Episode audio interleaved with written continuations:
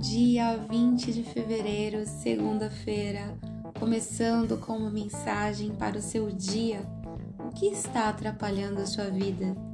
Vasculhe o seu mundo interior para matar o que tem atravancado sua vida. Pergunte-se: eu acredito no meu potencial de vencer? O que mais admiro em mim? Do que que eu me envergonho? O mundo tem o poder de me impedir de realizar os meus sonhos? Que está me paralisando? O que me causa medo? E com base nas respostas, jogue fora aquilo que não te serve mais.